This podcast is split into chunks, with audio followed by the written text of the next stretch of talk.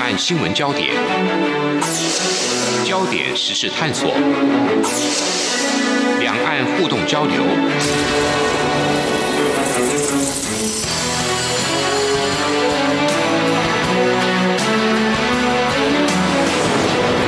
请听黄丽杰制作主持的《两岸 ING》。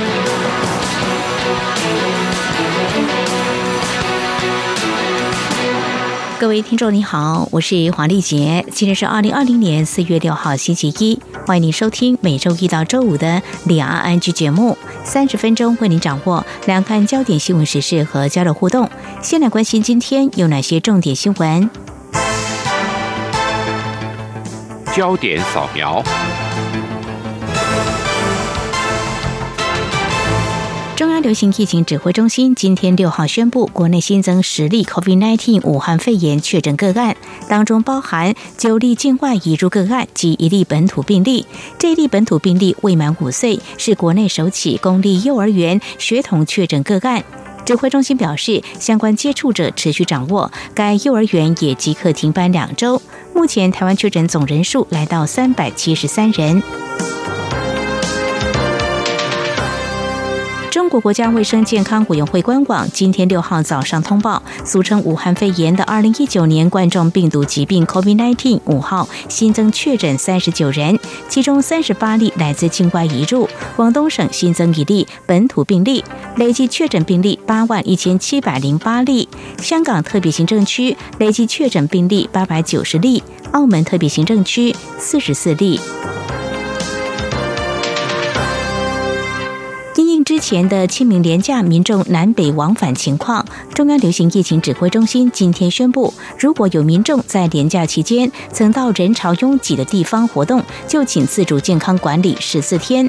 另外，教育部也紧急通报，今天六号起，各级学校应该加强校内环境清洁，严格执行师生健康监测，并要求各校搜集掌握学生廉假期间出游史，以利万一爆发新波流行时，便于易。掌握。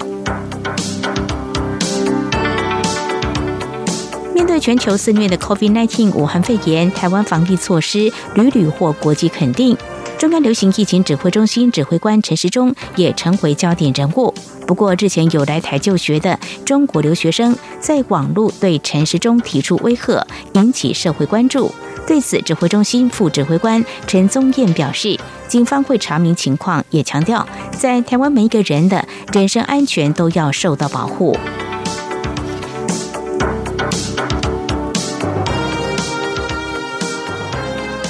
二零一九年冠状病毒疾病 （COVID-19） 武汉肺炎疫情肆虐全球，多国医疗物资短缺，中国被控趁火打劫，趁机获利。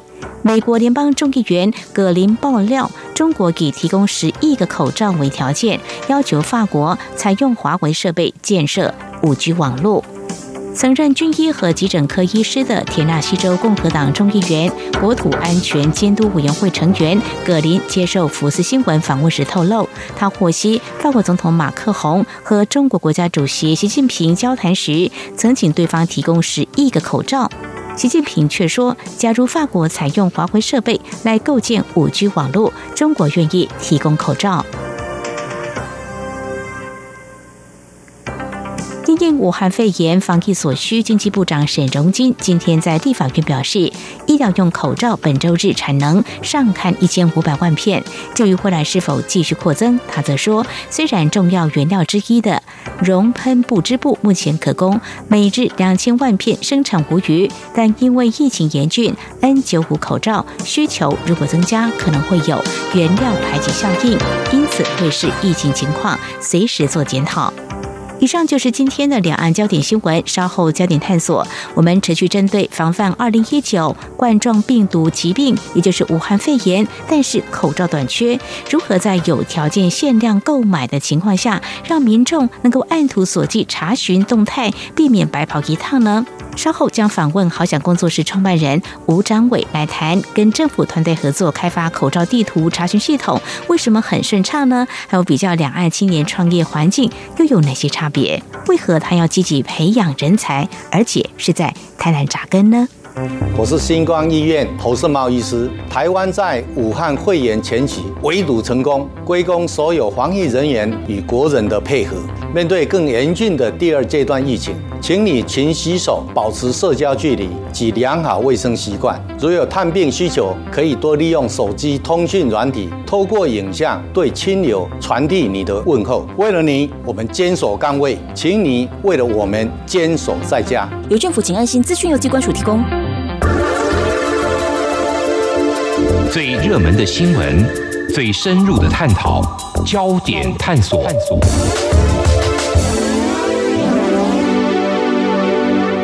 这里是中央广播电台，听众朋友现在所收听的节目是李昂安居，针对二零一九冠状病毒疾病，就是新冠肺炎或者台湾啊，俗称武汉肺炎防疫。佩戴口罩是重要的防护之一，但是由于数量有限，只能够有条件限量购买。那么在最近新增网购之前，健保药局是贩售窗口。不过，如何避免大排长龙、分散疏通，借由口罩地图的查询就可以随时掌握了。那么这套系统是由政府跟民间共同携手开发的。位在台南的好想工作室是团队成员。我们在今天很高兴能够有这个机会邀请吴章伟先生来跟我们谈。谈谈这像是上战场被紧急征召的过程吗？非常欢迎吴先生，你好。喂，大家好，主持人好，各位听众朋友，大家好。好，呃，怎么样接下这口罩地图的工作呢？我刚刚形容说，是不是有点上战场或当兵被紧急征召，或者是呃，你是自告奋勇的哦？我们知道，如果接公家机关的工作，一般是要对外招标的，这过程是不是跟我们谈一下呢？其实这一次，呃，民间有蛮多的人都有在做这件事情。那最早一开始的话，其实是我这边有先做了一个呃 prototype，就是第一个版本。那那个版本的时候是在超商购买的时候。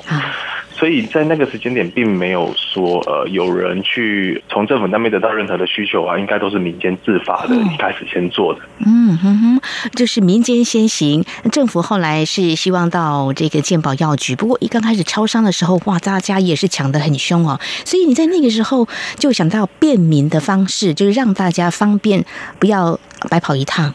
嗯，对啊，因为其实自己也有一些亲朋好友啊，那甚至自己的话也会去超商去呃领包裹或者是买饮料之类的，那你就会看到很多的民众去那边，他就是为了要买口罩，可能他们就排在柜台前面，可是当听到说已经销售完了之后，大家就马上就鸟兽散了这样子。那 这样的情形的话，如果你一直在超商里面在选购商品的话，你会看到这种状况，可能每十分钟就会 repeat 一次这样。是，嗯，如果说。说从商业的角度来看，经营角度来看，就是别人不方便就是有商机。不过现在看到说房地大作战，你看到是说让大家更便利，所以就先制作这个超商的这个口罩地图。所以后来怎么样被我们政府找到的呢？嗯，应该是说在那一天的话，我记得是二月二号。那推出了之后，其实也没有预期他要有什么样的结果。那只是可能在那个时间点，有蛮多的朋友他去分享，或者是说有一些媒体的朋友在关注这一件事情。嗯，所以在那一天的话，就呃被流传这样子，就蛮广大的回响。所以我想在那个时间点，政府尤其是唐凤政委他们那边的话，有看到这样的应用，所以他是有跟。呃，府院的苏院长讲这一件事情，或许才有推动后面的呃，管市政府的开放资料这一块。对，谈到这开放资料，这几年我们知道政府呢，可以说是做了很大的这个。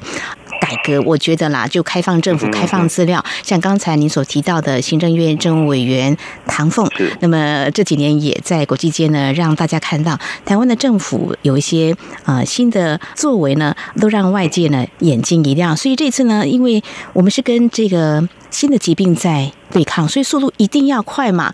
那跟政府开始携手，他希望你们把这个专业发挥出来。这个过程当中怎么样放手让你们去做吗？还是怎么样做一些结合呢？其实政府在这一次的 Open Data，我觉得它算是嗯一个里程碑吧。因为以往的话，政府对 Open Data 这个态度，其实它是支持的。可是，在实行面上面的话，它其实是比较带着一种呃，你要说恐惧吧，或者是呃审慎这件事情，蛮谨慎的。因为以往的话，嗯，通常公务机关。他们比较不敢冒险，或比较不敢犯错这样子。所以对于开放资料出来的话，常常会顾虑说，呃，我的资料是的正确性会不会有问题，或者是说及时性会不会有问题，或者是说甚至这个资料要怎么被应用，他们都会担心，甚至是说这样的结果会不会导致说需要背黑锅之类的，或犯了什么错误之类。是。所以通常在执行端的话，对于开放资料这件事情，虽然是支持的，但是有可能都会到做最末端的时候，会担心犯错，而不敢去真正的把资料完整的或持续性的开放出来。但这一次的话，我说它是一个里程碑，是因为政府在这一次完全就是。有呃，可能是最高的 authority 吧，然后各个跨部会的府院呢，也都很全力的 support 这件事情，所以就大家好像就感觉中间的这些隔阂啊、障碍啊，或者是每个政府的人都很全力的 support 这件事情，那才会有这一次 open data 在很短的时间就可以 deliver，而且不管是正确性也好，或者是及时性也好，都还蛮给力的这样。哦吼，好，这点到两个层面，就是说，其实目前的这个政府机关有许多的规章制度，像公文的往返，还有资料要开放到什么样的程度，可能都有一些让年轻人会觉得卡卡的，会觉得我受限那么多。但是现在呢，我们开始尝试一种大破大立、比较突破性的做法，所以让你在跟政府配合起来，会觉得很顺畅，很顺畅，还蛮愉快的这样的经验哈。所以过去有没有接过像这种相关的城市设计产品的制作经验？呃，其实都是有的，因为本身自己如果看到呃周边有人在重复做一些事情，或者是说。自己在生活上有遇到一些嗯比较没有那么方便的事情，那就会着手做一些小工具之类的。我举个例子，例如说台南的垃圾车之前的话，并没有像台北这么方便，它可以有 GPS 可以追踪。那有时候我们要出门倒垃圾，那时间不恰巧，那就没有办法。所以那时候就做了一个工具，说我想用政府的这些开放资料啊，去把。这个某个时间点，我需要出门的时候，我可以顺手把垃圾带出门，然后去查找附近哪边有垃圾车可以到，这样子，这种类似像这种工具。哦，我觉得好棒，就是我们生活当中感觉不方便的，可以再做的更好的，就是我们可以服务或创新的地方哦。所以回到就是这个口罩地图。所以花很快的时间，因为资料如果都开放的话，就很快能够在既定的时间之内完成这一项城市设计。对，没错。嗯，有没有遇到什么挑战？还好，刚刚你所提到，大概只有呃公务部门这个部分，希望能够顺势的很快的把你们想要的资料融进去，就这样子，是不是？是啊。其实这一次在技术上面的问题倒都没有什么太大的问题，像政府那边就很及时很帮忙，然后唐凤政委团队这边的居中协调也确实给了很大的帮忙，因为政府那边有什么样的政策要宣布的话，唐凤政委他第一时间就会丢到我们的群组里面。那当我们这边遇到什么样的问题的时候，那唐凤政委几乎也都是挂在线上，我们直接呃敲他，他都有有立即的回应，所以其实很迅速。然后明。间的话也有蛮多的，在这次有蛮多的工程师啊，像是我们这个群组里面的话，G 零 V 的 Slack 在这个频道大概就有将近四百多位的，不仅是工程师，有很多的设计师或者资讯相关的人，或者是说，甚至我们有时候需要翻译，然后也有热心的人在帮忙翻译这些东西，有蛮多人一起投入的。哇，好棒！嗯，蔡英文总统说这个口罩国家队，不过 IT 防疫这边让我们看到，我们的团队真的是实力好坚强哈。所以很快就达到这样的目标哦。嗯，现在想想哦，如果时间允许的话，这套口罩地图的系统设计，可能你觉得还可以再附加哪些功能？那个时候是因为要抢快。如果你现在在想，嗯，可能会再怎么做，也许会更好。他应该是说他有在持续应聘们了，是不管是从民间的或政府那边的，我想这一次的话，府院团队的话都有像人家说的超前部署啊，或者是我觉得是先知先觉啊。嗯，像是口罩地图上去之后，大家都会发现问题，那其实大家也都有帮忙去解决。例如说一开始的时候，超商版的会发现，哎，这个资料是由民众回报的，并没有那么的正确或没有那么的及时。那后来的话，府院就变成是说，那我们统一控管这些数据，然后使出 open data。像这个东西就是一个蛮大的要紧。那再来的话，就是说，像这一次大家发现，啊我们口罩地图打开了，那我们只能去现场排队。嗯，那可是也会遇到一些状况啊，例如说，哎，很多上班族他没有办法在这个时间点去排队。嗯，那后来的话，福院也就弄了一个线上的版本，可以线上订购。像这一次已经进入了 Round Two 了，对吧？然后再来的话，就有提到说，那我们每一间药局啊，它例如说它的 Open Hour 就是开放的时间不一样，有些是早上的时候卖，有些是下午的时候卖，有些甚至是晚上的时候卖。嗯，所以这个资讯的话，又有透过呃健保的 VPN，然后去让他们填入备注，让民众可以更快的得到这些讯息。所以其实这次的口罩地图的话，在上线其实很快，但是同时也有遇到蛮多的问题。但其实大家都及时的拿到这些 feedback，然后尽可能在短时间想出一个适合的办法，让这件事情更方便。所以它是一个持续性的动作。是非常谢谢我们的团队呢，嗯，一直在发掘问题，把不方便、不便利的地方呢，赶快呢来解决这个问题哦。所以呢，当我们家人呢依着这个口罩地图，就觉得好棒啊！那家已经卖。光了，然后赶快到 两岸家，就不会花上太多时间去等候，然对政府的这个抱怨呢，所谓民怨呢，就会减少许多，这是便利很多哦。好，非常谢谢我们好想工作室的创办人吴展伟先生来跟我们谈谈，在我们口罩短缺的时候呢，有条件限量的购买，但是呢，我们让大家还是井然有序，不要大排长龙或白跑一趟，循着这个口罩地图哦，去顺利的买到口罩。那么这是我们的政府跟民间的共同来携手，我想这是一个，就像你刚刚提到，的是个里程碑啊。嗯，我想对你来说是一个很难得的合作经验。那么稍后呢，我们相关问题，我们再继续请教我们吴老板。为什么这么说呢？等一下就好好的来聊啊。因为怎么样被发掘的，在创业的过程当中，你有什么样的想法？呃，我想年轻人呢，现在创业的人，或许每个人都有不同的这个动机。那您又为什么？当初会选择在台南呢？稍后再给我们听众朋友好好的来分享。今天的新闻就是明天的历史，探索两岸间的焦点时事，尽在《两岸 ING》节目。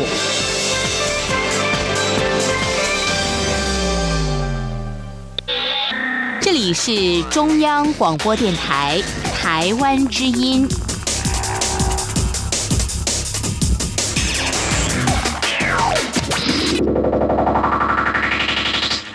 这里是中央广播电台，听众朋友继续收听的节目是《两岸安居》。我们在今天节目当中访问好想工作室的创办人吴展伟先生。刚才所分享的是现在防疫大作战，面对这个武汉肺炎对人类健康的侵袭，那么戴口罩阻挡这个飞沫这个传染是重要的防护之一哦。但是呢，口罩短缺啊，所幸呢，在有条件限量购买的情况之下，那么民众呢，IT 防疫。透过这口罩地图，可以在健保药局来买到我们所需要的这个口罩。谢谢吴展伟先生，这群年轻人呢有这样子的一个专业能力，让政府也能够很快的把这样的资讯系统让大家来使用，嗯，减少很多的不便。那么接下来我们就要谈的是，其实吴先生你的创业基地呢是选在台南，当初为什么不想在其他县市呢？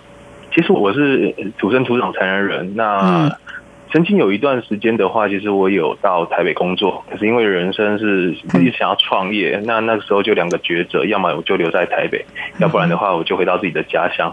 那留在台北当然资源会比较多，那连接会比较多，可是想到说创业嘛，创业人家说最重要的就是。呃，你要撑住，然后不要死掉，撑越久这样子，可能就是你的这样。那我就决定说回台南，因为至少在台南自己的家乡啊，它会比较资源会比较多一点。那在创业这条路，这样应该就可以活得久一点这样。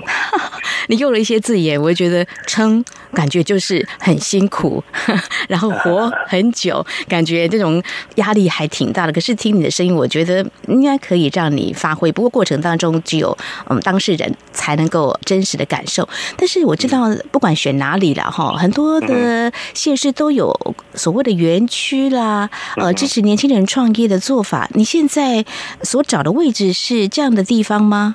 呃，算是一个台南的文创园区，就在火车站旁边。嗯嗯嗯，那我想创业要有资金嘛，资金首先想到的就是你要招兵买马，还有就是要租金。文创园区怎么样？呃，觉得这样的租金还有工作环境如何？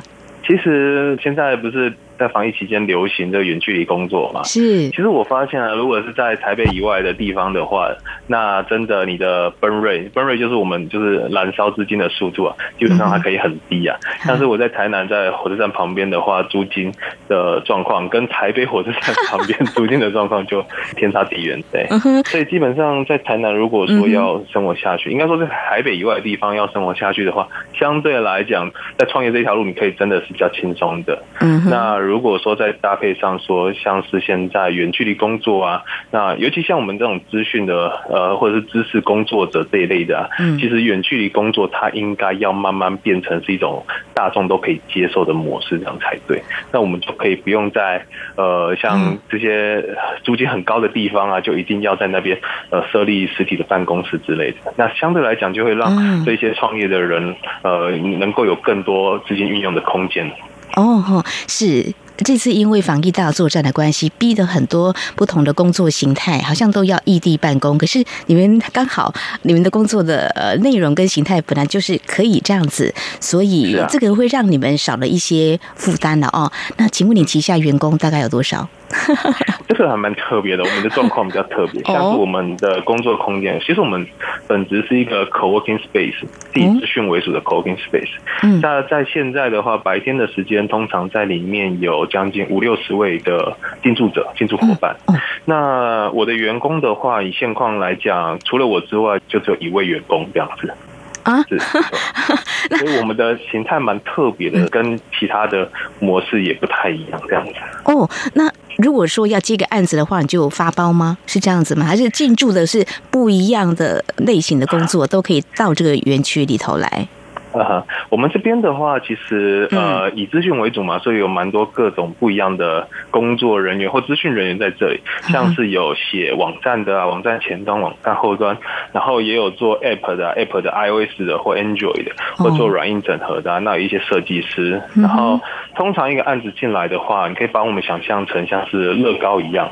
那案子进到这个场域里面之后，我们可以很快的在这个场域里面去找寻，哎，谁好像目前最近有空，谁感觉这方面是有擅长的，那谁可能对这个东西有兴趣，那就让乐高很快速的就组出一个团队出来，用这种模式。哇，时间真的很快，因为网络太方便了哈，就敲一下 哈，大概就知道谁做什么。但是呢，为什么不在家里呢？如果这样的话，干脆连租金就省了。对，没有错。但我们后来发现一点啊，其实人是需要群。聚的动物，可能你会讨厌上班，可是你一定会想要跟朋友出门。如果像我们现在隔离期间嘛，那把一个人关着十四天，叫他都不要。上网也好，或不要做任何事情，基本上他应该会 还会发疯这样子。所以其实你知道吗？人他是很奇妙的。如果说你就要去上班的话，他要抗拒，他说我不想上班。可是如果说那我们出去喝咖啡吧，我们去聊一些有趣的东西的话，那他会很开心的去这样子。所以在我们的空间里面的话，我们有一个共通的主题性，那就是资讯为主。所以这里面的话都是跟同事跟资讯相关的。所以他们来这里的话，他们其实在这边找到同好，例如说他在。工作上遇到什么样的问题啊？可以。马上跟旁边的一起讨论，或者是说他旁边工作的时候，就会听到另外一边一群人可能稀稀疏疏在谈一些技术的东西，或者是在白板上就开始画一些架构，他就会很想要一起靠过去，然后一起去那边听。所以在这种空间的话，其实是如果共同主题性，他会感觉去到那里，每个人讲的话好像都是共同的语言。那其实他在这边的话是找一个归属感，或者是说找一些同好这样子。哦，没有错哎，这个志趣相近啊，物以类聚哦。一个简单的概念，传统为什么要到图书馆？因为你要念书，这概念是一样。不过它是不能够出声，但是你们所做的工作可能有些主题是相近的，所以大家还是喜欢那种感觉，有点哎，大家还是可以有互相啊互动连接的这样的机会的哦。好，那像这样的状况，嗯，你也创业已经几年了。不过呃，如果说我们在放眼，如果到中国大陆的话，中国大陆也是鼓励台湾年轻人去创业，是不是有这个机会去了解他们提供的一些文创园区，跟你现在所期待或想要去创造的愿景是不是一样？有打算去那边看看那边的状况吗？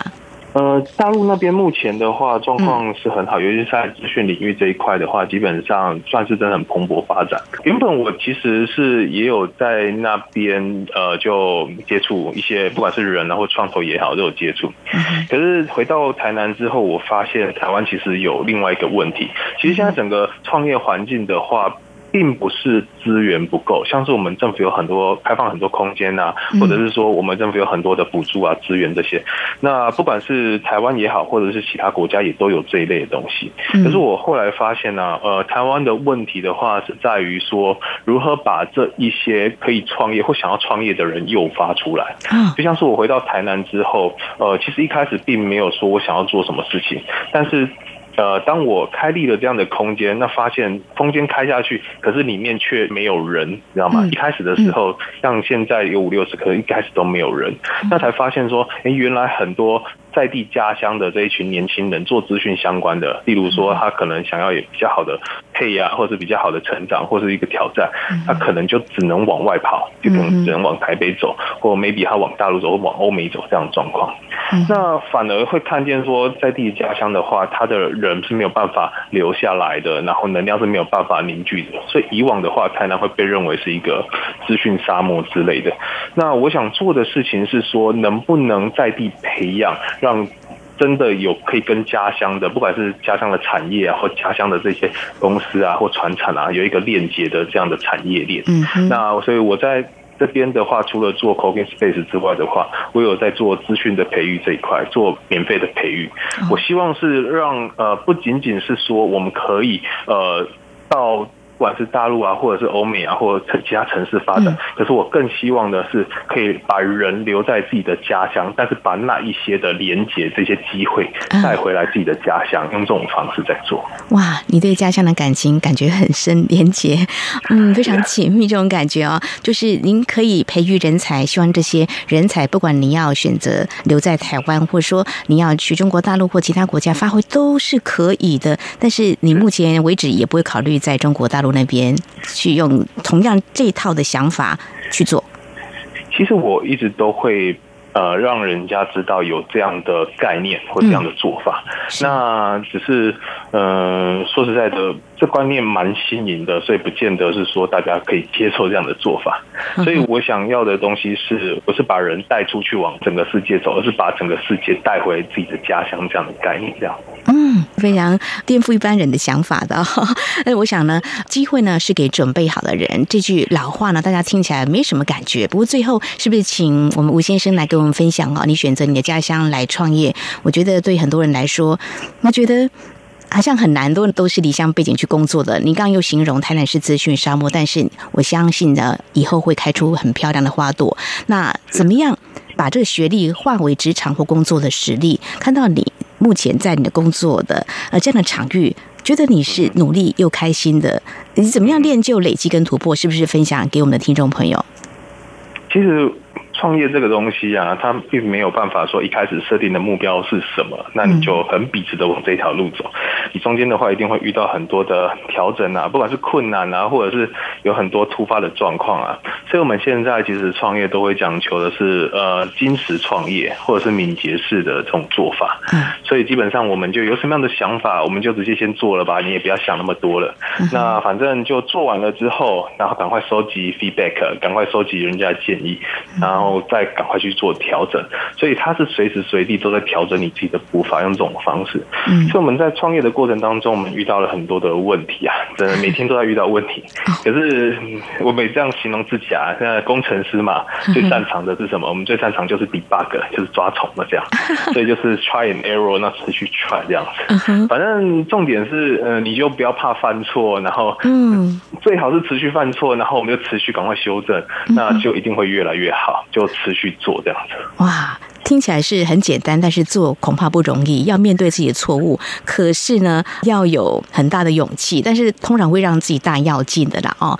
特别刚才我们提到口罩地图的这个制作，跟政府携手，看到好像传统公务人员都是怕犯错，就少做。但是呢，我们这个想法或许会颠覆我们的政府。相信我们政府会更强大，民间的力量一起来融入的话，好，这个防疫大作战呢，台湾以 IT 防疫享誉国际。那么从今天我们来分享。这口罩地图查询的设计呢，就可以看见我们台湾创新研发能力，也为我们年轻人加油，再继续努力，相信可以做得更棒哦！非常谢谢好想工作室的创办人吴张伟今天的分享，谢谢您，谢谢，谢谢。